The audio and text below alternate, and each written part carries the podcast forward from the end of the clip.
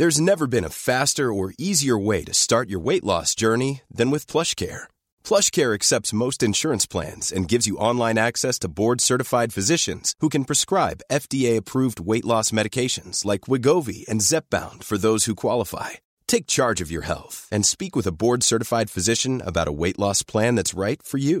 Get started today at plushcare.com slash weight loss. That's plushcare.com slash weight loss. plushcare.com slash weight loss.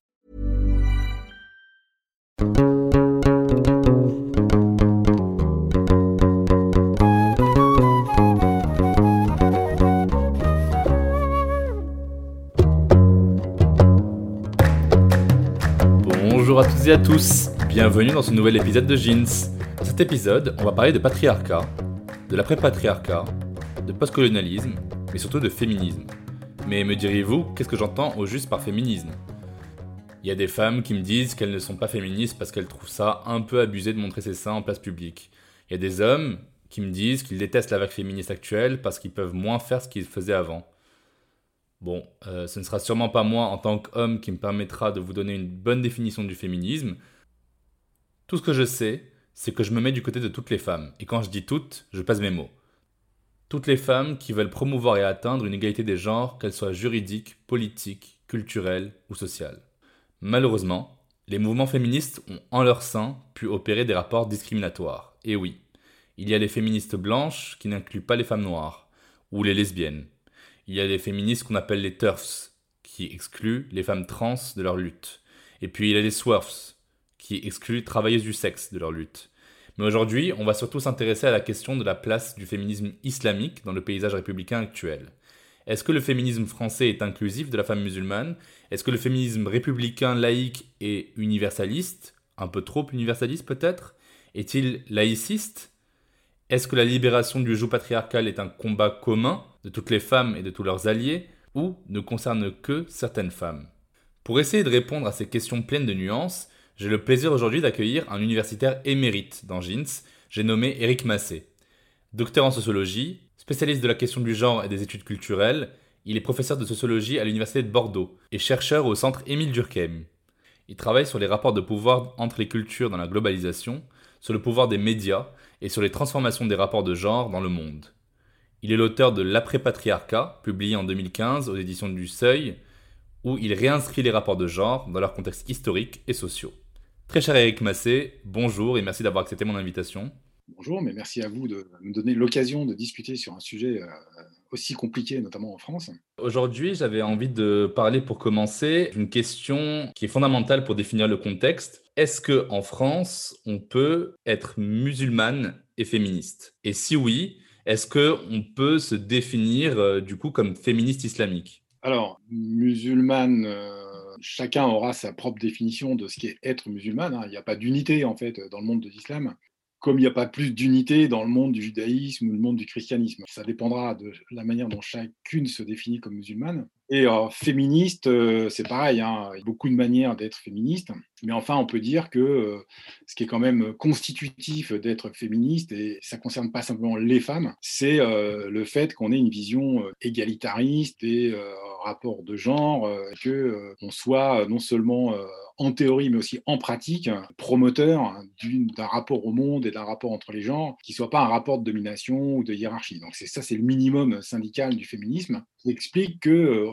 on n'a pas besoin d'être nécessairement une femme pour être féministe. On peut être un homme féministe dès lors que on adhère à ce euh, principe de non-hiérarchisation euh, des genres. Absolument. Euh, Alors maintenant, sur la conjonction des deux, je pense que ce qu'on observe, en fait, c'est deux manières de faire. Soit on a des femmes qui se vivent, qui s'éprouvent, qui s'affirment comme musulmanes et qui, par ailleurs, s'engagent dans des mouvements féministes sans faire nécessairement le lien entre les deux. C'est-à-dire que quand elles s'engagent comme féministes, elles ne s'affirment pas nécessairement comme musulmanes. Et grosso modo, ce que font euh, beaucoup des croyants euh, en France, dans un monde sécularisé, bah, les gens, ils ont un rapport privé à la religion, et puis par ailleurs, ils ont des engagements euh, qui peuvent être de toute nature dans la vie sociale, civique, etc.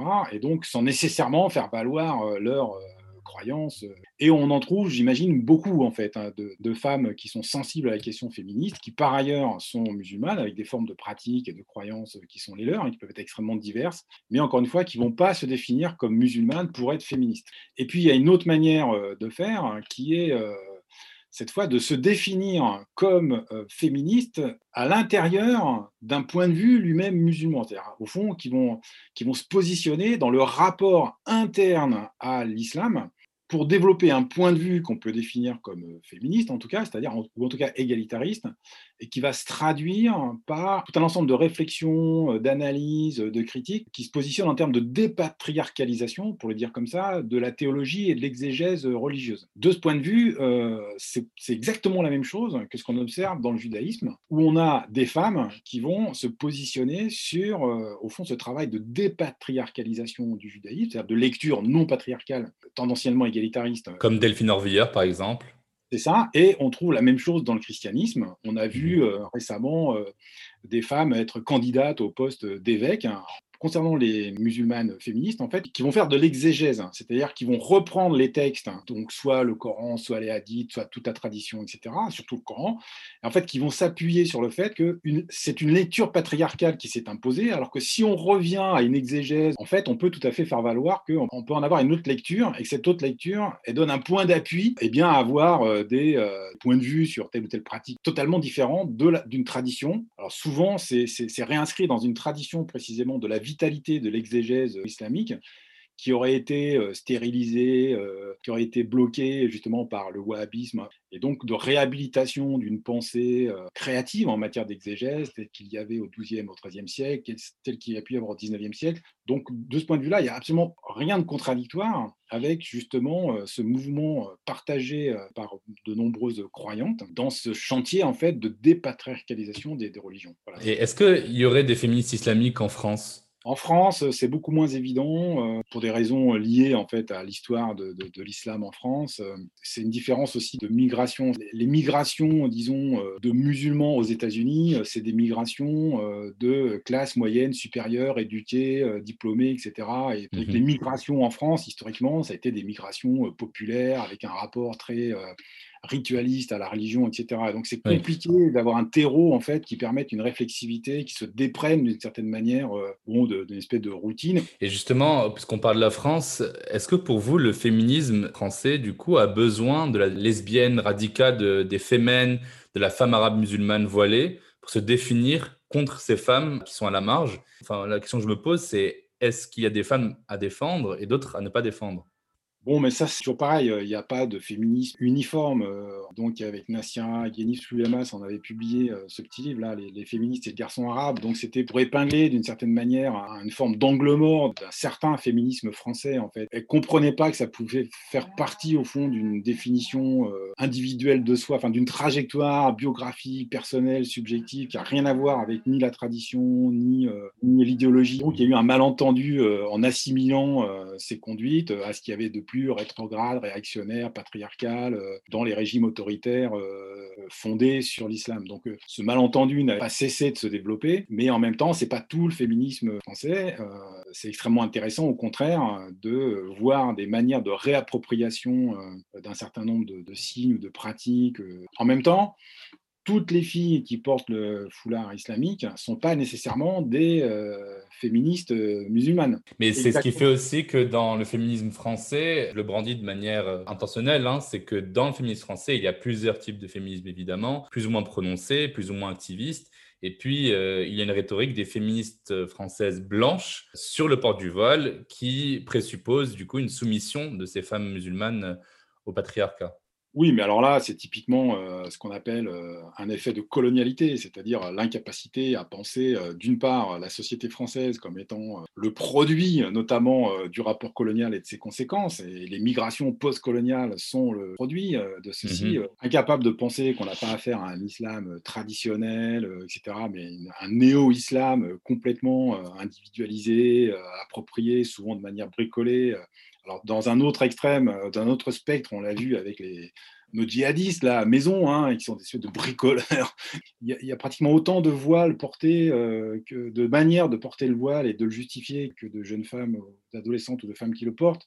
Donc on est sur une extrême complexité typique en réalité de ce qui est devenu la société française aujourd'hui. Donc euh, on va lire le, foulard euh, en France comme on le lit en Afghanistan, en Iran ou en Arabie saoudite, ce qui n'a absolument aucun sens. Je me dis aussi, en soi, la France, elle a pour valeur maîtresse la laïcité. Donc la, lutte pour l'égalité des droits entre hommes et femmes, et même les luttes pour la libération sexuelle en général, devraient être indépendantes de toute appartenance religieuse en soi. Mais est-ce que malgré tout, il n'y aurait pas une sorte de sociologie de la discrimination un peu raciste, un peu islamophobe sur les bords, au sein du féminisme républicain, qui empêche encore la femme musulmane d'opérer sa libération totale et de revendiquer euh, ses pleins droits? Ouais, bon, en même temps, il ne faut pas non plus euh, faire de la femme musulmane euh, quelqu'un qui chercherait à s'émanciper. Elles sont comme tout le monde. oui. Donc, il y en a certaines. Euh, oh, c'est des trajectoires biographiques. Donc, vu de l'extérieur, on peut considérer que bah, certaines qui adhèrent à un islam rigoriste, hyper patriarcal, parce qu'elles y trouvent des choses, c'est difficile de les lire comme émancipation. Alors, peut-être que pour elles, c'est une émancipation par rapport à d'autres formes d'attente, par rapport à d'autres formes de stigmatisation. Enfin, peu importe. Hein. Mm-hmm d'émancipation, elle est elle-même toujours relative. Et encore une fois, le, féminisme islamique, c'est pas la manière la plus répandue euh, chez euh, les musulmanes euh, d'avoir leur relation à l'islam. Hein. Alors sur la question de la laïcité, c'est encore une chose. Au moment où la loi sur la laïcité a été votée, la France était une société patriarcale. Et la question ne se posait pas. Enfin, il n'y a aucun rapport. Si on veut la défendre, et moi je pense qu'on doit défendre cette loi, ça s'appelle une loi de concorde nationale. C'est-à-dire qu'on était sur la guerre civile. Mmh entre les tenants des privilèges de, de l'Église catholique et puis ceux qui, au contraire, voulaient éradiquer la religion de toute la sphère publique, politique, etc. Et est-ce que ceux qui veulent éradiquer la religion, c'était ce qu'on pouvait appeler les laïcistes un peu extrémistes Oui, les laïcars, les laïcistes, etc. Donc, mmh. qu'on va retrouver aujourd'hui sur ceux qui ont une lecture de cette loi de 1905 complètement tordu, euh, c'est-à-dire au fond euh, anti-laïque au sens 1905, et mmh qui voudrait à travers euh, donc la, qui voudrait rejouer cette scène-là, mais au lieu que l'adversaire ça soit l'Église catholique, l'adversaire c'est l'islam. Mais au fond c'est la même c'est la même scène qui se joue d'une éradication d'expression religieuse dans la sphère publique, dans la sphère politique, etc., avec des aberrations euh, totales hein, qui font que euh, on voudrait interdire euh, l'audition d'une femme pourtant foulard dans l'enceinte de l'Assemblée nationale au prétexte de la laïcité, alors que la laïcité elle dit exactement le contraire. Elle dit nous protégeons le droit à cette personne d'exprimer ses convictions religieuses et le principe de neutralité ne s'impose qu'aux fonctionnaires et aux représentants du Parlement. Donc en fait, on est sur des instrumentalisations clairement euh, hein, de la laïcité de 1905, ce qui fait qu'il faut bien comprendre que dans ce pays, on n'a pas des, des, gens qui sont pour la laïcité et des gens qui sont contre la laïcité. On a deux conceptions de la laïcité qui s'opposent, avec une tendance de plus en plus accrue à ce que soit dominante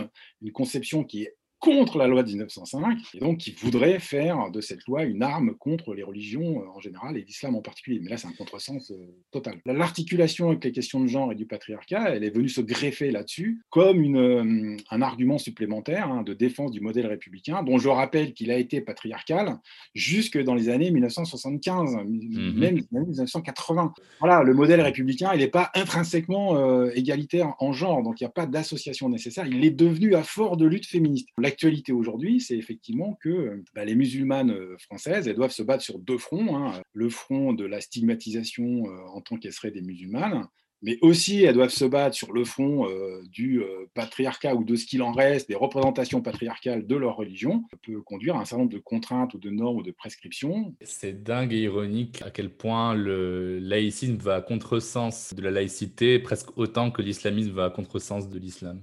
Totalement. On peut dire qu'au fond, euh, cette loi sur la laïcité, euh, elle a deux adversaires. Hein. Elle a le séparatisme euh, djihadiste et les laïcistes. Hein. Mmh alors, pas avec les mêmes moyens et pas avec les mêmes intentions, etc. Mais au fond, elle est exactement entre l'enclume et le marteau.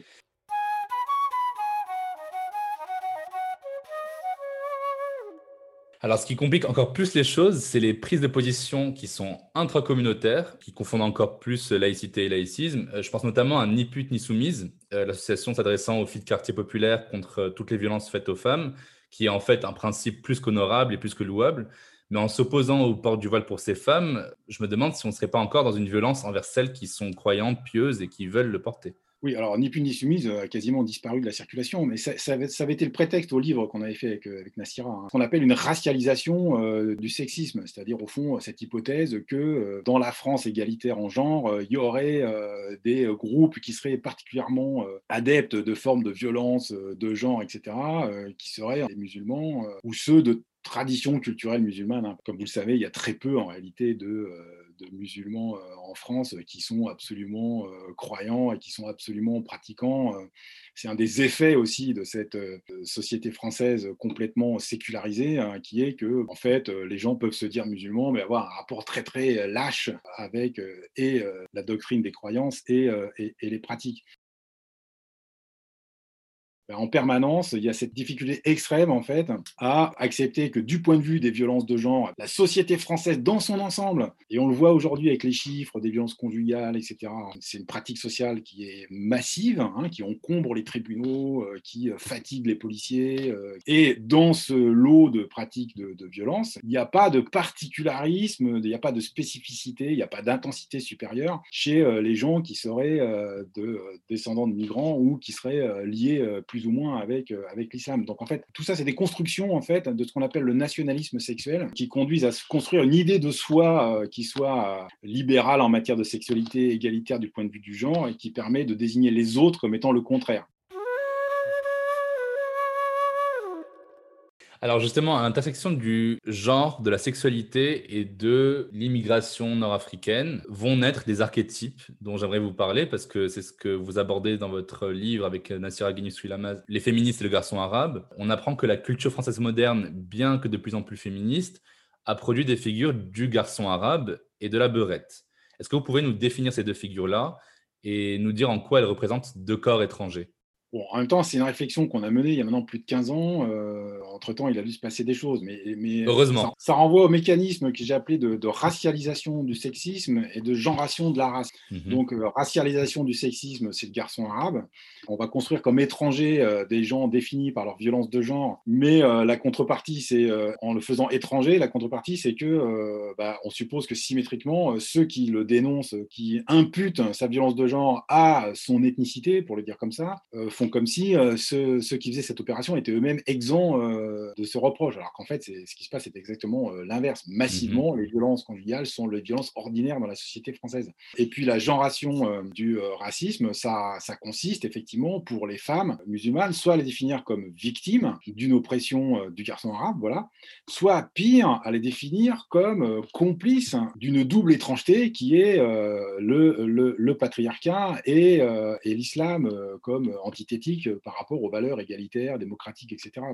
Donc c'est des opérations idéologiques, typiquement euh, d'extrême droite, hein. mais grosso modo, c'est le refus de voir les transformations euh, d'une société, société française. Cette ethno-racialisation imposée, elle va essentialiser les personnes arabes. Ces personnes-là vont être médiatisées de manière univoque. C'est ça aussi la problématique, c'est qu'on voit un bloc assez monolithique de la représentation du garçon arabe et de la beurette dans les médias. Ah, pas forcément, c'est-à-dire que la fabrique des stéréotypes, elle fabrique pas seulement des stéréotypes négatifs, elle fabrique aussi des stéréotypes positifs. Donc, c'est ce que montrait Nassira, c'est qu'en fait, la beurette, c'est un stéréotype positif. C'est euh, la fille euh, descendante de migrants, euh, mais qui, au fond, ne se définit pas comme musulmane, a une apparence, une gestuelle, une forme de parler, une des trajectoires sociales complètement comparable euh, à ses collègues. Euh, et voilà, tandis que le garçon arabe, c'est lui le stéréotype négatif, c'est-à-dire qui permet de faire cette opération d'invisibilisation euh, des, des, violences de genre à la française en France. Après, la beurette, elle contient déjà linguistiquement un diminutif, parce que c'est une, c'est pas, on dit pas une beurre, on dit une beurette, donc il y a déjà une notion d'infériorisation. Et puis la beurette, c'est quand même une des entrées les plus populaires de YouPorn en France. Donc il y a quand même une logique de domination. Euh. En fait, euh, c'est très étrange, oui, j'ai vu ça. Euh, j'ai des étudiantes qui, travaillent là, qui ont travaillé là-dessus. En fait, c'était un, un stéréotype positif et c'est devenu une catégorie pornographique. Donc on voit bien tous les déplacements du truc. Et donc ce qui fait qu'aujourd'hui, dans la vie sociale, pas forcément en référence euh, à la, catégorie pornographique, mais euh, au fond, euh, le stéréotype positif a perdu complètement, me semble-t-il, hein, de, sa portée plus personne se définit comme beurette. Et, Alors, ce qui pourrait être une bonne nouvelle d'une certaine manière, c'est-à-dire qu'il bah, n'y a plus de mots pour désigner les descendantes de migrants nord-africains en France. Alors, justement, vous qui avez travaillé sur les, les cultural studies, est-ce qu'on retrouve cette construction des stéréotypes sexuels dans les imaginaires télévisuels? Est-ce qu'on voit aujourd'hui en France, dans les médias classiques ou à la télé, dans le cinéma, ces stéréotypes sexuels se reproduire. Donc je sais que j'ai des collègues qui travaillent beaucoup là-dessus, notamment sur sur l'exotisation racialisée de l'homosexualité, par exemple, ou de la fille noire, hein, comme ayant d'ailleurs les, femmes noires le vivent mal, puisque du coup, ça engage dans les interactions ordinaires, du fait qu'il y a l'existence de ce stéréotype. Mmh c'est compliqué pour elles d'avoir d'entrer dans des relations de type intime avec les gens, parce que si effectivement ils ont en tête ce stéréotype, c'est compliqué. Oui, mais c'est plutôt, plutôt des stéréotypes, disons, genrés, hein, qui renvoient à des figures de masculinité et des figures de féminité. Maintenant, j'ai pas fait d'études empiriques récentes qui me permettraient d'actualiser.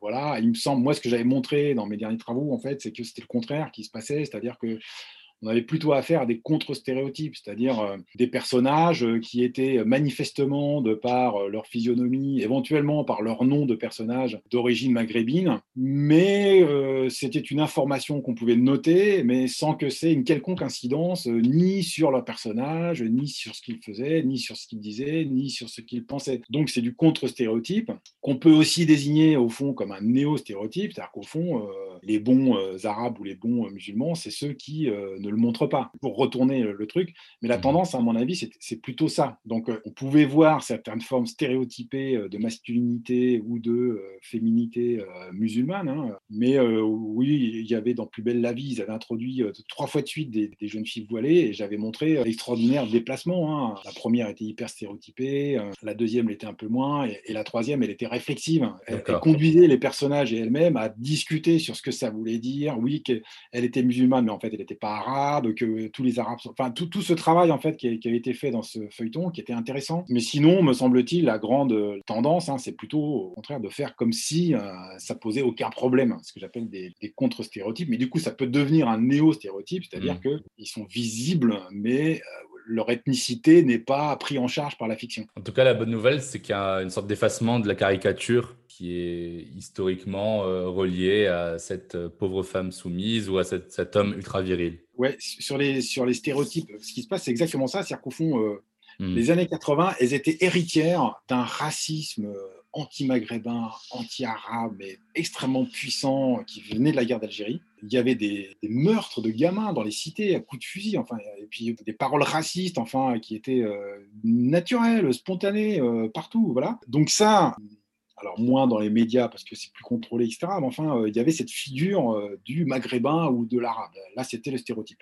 Et il y a eu un glissement vers, vers la religion. Donc aujourd'hui, ce qui permet légitimement, d'une certaine manière, de continuer à produire des stéréotypes, ce pas des stéréotypes racistes, au sens classique du terme, mais c'est des stéréotypes euh, liés à la, stigmatisation et à la disqualification de, l'islam. Donc là, une personne ayant des traits ou, euh, un nom euh, qui signalerait son ascendance maghrébine ou peu importe, tant que, au fond, elle ne se présente pas comme musulmane, il n'y a pas de problème, voilà, d'une certaine manière. Hein. Par contre, dès qu'on introduit l'islam, tout devient compliqué parce que du coup, il faut être hyper prudent, etc.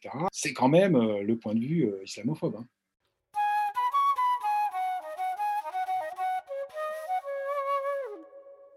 Alors, avec ce qu'on s'est dit, j'ai l'impression qu'il y a euh, une sorte de féminisme un peu poussiéreux, désuet et parfois presque patriarcal à sa façon, qui reproduit certains codes paradoxalement. Et puis, a l'émergence de féminismes multiples, qui euh, sont de plus en plus modernes, actuels, intersectionnels, et qui prennent en compte toutes les identités euh, aujourd'hui. Ma dernière question, elle fait référence à un de vos ouvrages qui s'appelle L'après-patriarcat. Moi, j'ai envie de me dire, après patriarcat et après 60 années de reconstruction postcoloniale euh, dans les identités qui ont migré en France, à quoi va ressembler pour vous le post-féminisme en France?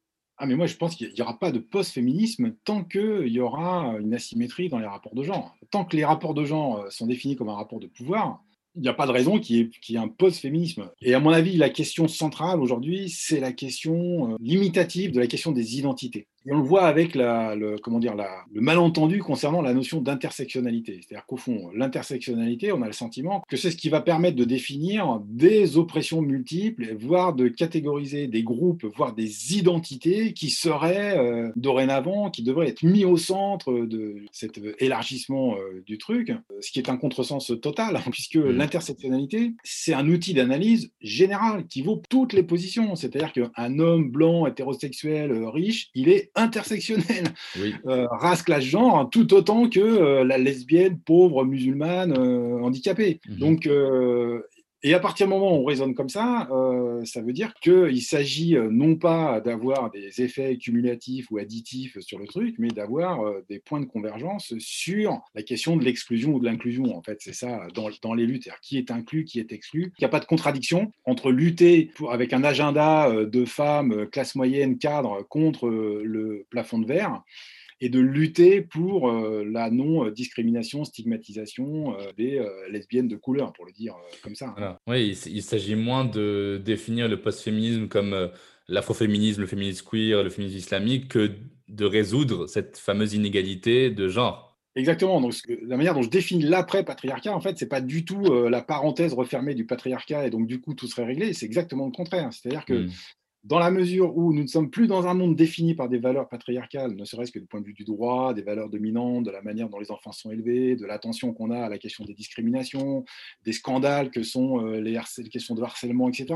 Ce qui fait que nos valeurs partagées communes, en fait, bon, sauf évidemment une frange disons, euh, réactionnaire ou conservatrice, mais qui est, pas, qui est, devenue minoritaire. C'est ça leur problème d'ailleurs. C'est pour ça qu'ils ont des paniques de genre, style euh, manif pour tous, etc., parce qu'ils comprennent qu'ils sont devenus minoritaires. Mais l'ensemble de notre société continue de fonctionner, de fabriquer des inégalités de genre, des discriminations de genre, et, elles sont d'autant plus scandaleuses. Donc au fond, c'est ça dans le monde dans lequel nous vivons, c'est que nous partageons euh, de manière dominante, majoritaire, ces principes d'égalité. Or, nous faisons le constat tous les jours qu'ils ne sont pas réalisés pleinement. Et donc c'est dans cette tension, dans ce hiatus, en fait, que il s'agit moins euh, de euh, penser à un post-féminisme que de repenser au contraire la totalité euh, des pans de, notre, de nos modes de vie qui sont encore les héritiers du patriarcat. L'objectif, il est bien clair, encore une fois, et il est commun à tout le monde, c'est la dépatriarcalisation du monde.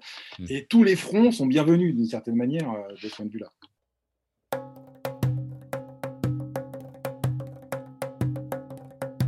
Nous allons conclure, mais avant, dans chaque épisode de Jeans, on déconstruit ensemble un mythe ou un mytho. Qu'est-ce que vous pourriez répondre à cette féministe avec qui je parlais de féminisme euh, islamique et qui me disait euh, non, non, non, on ne peut pas tout mélanger. Et puis, qu'est-ce que tu me parles d'intégrer les femmes musulmanes au mouvement féministe? Déjà, toi, tu es un homme, tu ne peux pas parler. Tu n'as pas le droit. Oui, alors ça, c'est encore un malentendu qui est extraordinaire. C'est la confusion entre l'expérience en tant qu'elle serait située et le point de vue situé en tant qu'il est une construction politique et méthodologique. Donc, au fond, c'est que d'une part, c'est pas parce qu'on a une expérience située qu'on a un point de vue situé construit. On peut parfaitement être une femme et avoir un point de vue patriarcal, parfaitement patriarcal. Vous voyez, donc en fait, c'est de la confusion euh, épistémique, euh, confusion politique, euh, qui est très répandue aujourd'hui et qui explique qu'on puisse avoir ce type de, ce type de réaction.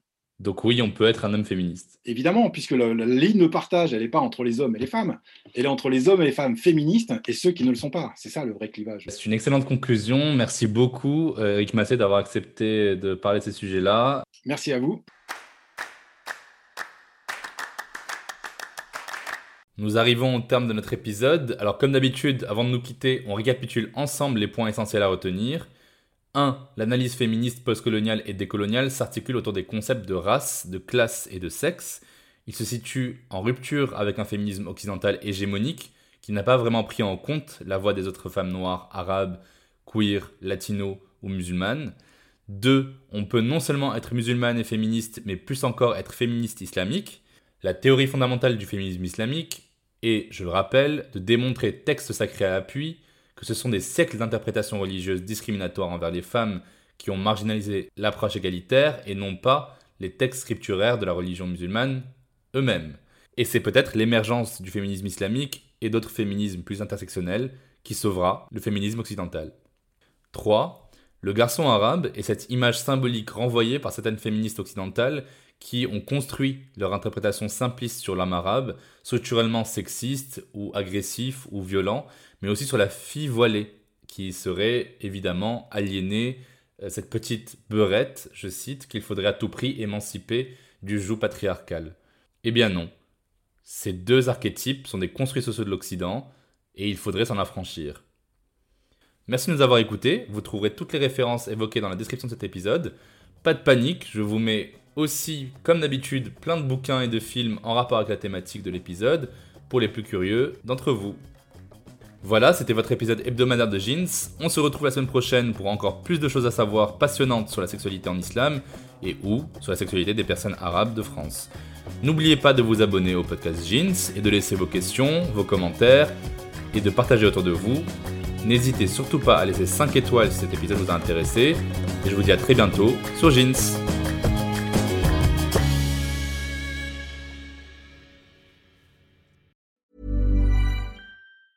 Planning for your next trip? Elevate your travel style with Quince. Quince has all the jet setting essentials you'll want for your next getaway, like European linen, premium luggage options, buttery soft Italian leather bags, and so much more. And is all priced at 50 to 80% less than similar brands. Plus, Quince only works with factories that use safe and ethical manufacturing practices. Pack your bags with high-quality essentials you'll be wearing for vacations to come with Quince. Go to quince.com slash pack for free shipping and 365-day returns.